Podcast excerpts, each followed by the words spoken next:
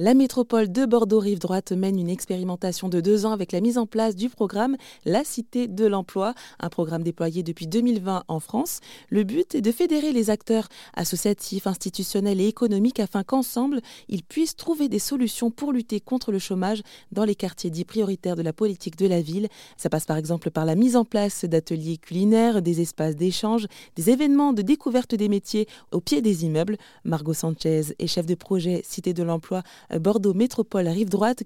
Elle nous en dit plus sur ses objectifs. Tout à fait. Alors on a plusieurs objectifs. Euh, c'est moi mon rôle principal donc c'est de fédérer les acteurs, de trouver euh, plein de solutions, mais ça passe aussi par euh, les événements emploi où, où, les acteurs se rencontrent, les partenaires se rencontrent, mais aussi vont à la rencontre des habitants parce qu'il y a plus de 150 dispositifs sur le territoire, donc c'est vrai ah que de se rendre visible c'est important.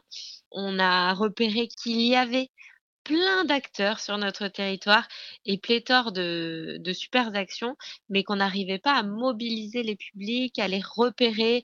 Donc c'est pour ça que la Cité de l'Emploi va venir coordonner les actions au cœur des quartiers, c'est-à-dire que on, on, va dire on va ensemble dans un quartier pour cet objectif-là et d'accompagner aussi euh, sur mesure les habitants des quartiers avec euh, par exemple, il y a, un jeune homme qui est, venu nous voir euh, sur l'événement à Bassins, donc qui a eu lieu en avril.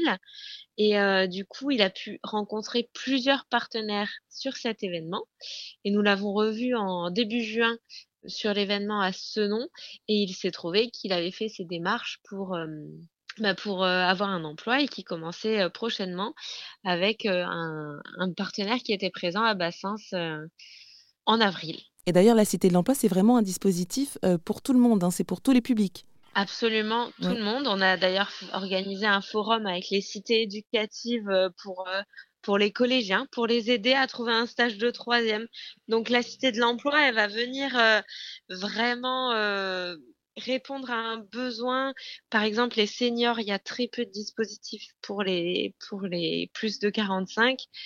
Et du coup, euh, la Cité de l'Emploi, elle va euh, aussi euh, proposer des dispositifs, euh, euh, enfin le lien entre les dispositifs qui existent et, et, les personnes, mais ça peut aussi être, s'il y a un nouveau besoin qui émerge, ça peut être aussi répondre à ce nouveau besoin, réunir les acteurs qui sont spécifiquement compétents pour mmh euh, répondre à ce besoin et mettre en place un nouveau projet.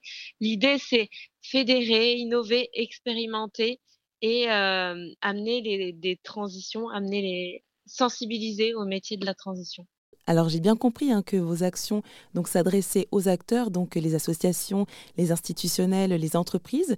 Mais est-ce que vous pouvez aussi peut-être accompagner les demandeurs d'emploi pour, par exemple, euh, créer un CV ou une lettre de motivation, des choses comme ça? Alors, la Cité de l'Emploi n'a pas vocation à accompagner du public, elle a vraiment vocation à fédérer les acteurs pour eux, qu'on trouve ensemble des solutions innovantes pour lutter contre le chômage dans les quartiers. Et il y a des, plein de partenaires qui font l'accompagnement des publics très bien. Je pense notamment aux services publics de l'emploi, mais aussi aux associations de proximité qui vont proposer, eux, des ateliers CV, des mises en situation, des, des ateliers pitch pour savoir se présenter. Donc, euh, la Cité de l'Emploi a plus vocation à fédérer les acteurs qu'à mettre en place ce type d'atelier. Alors pour terminer, Marco Sanchez, comment est-ce que vous pourriez bah, déterminer votre rôle? Je dis souvent que mon, mon travail, c'est d'être créatrice de liens. Donc voilà, va être le lien euh, entre les acteurs, les habitants et les acteurs, euh, les communes et les assos. Euh, c'est le, le lien. Et pour plus d'informations sur ce sujet, rendez-vous sur erzen.fr.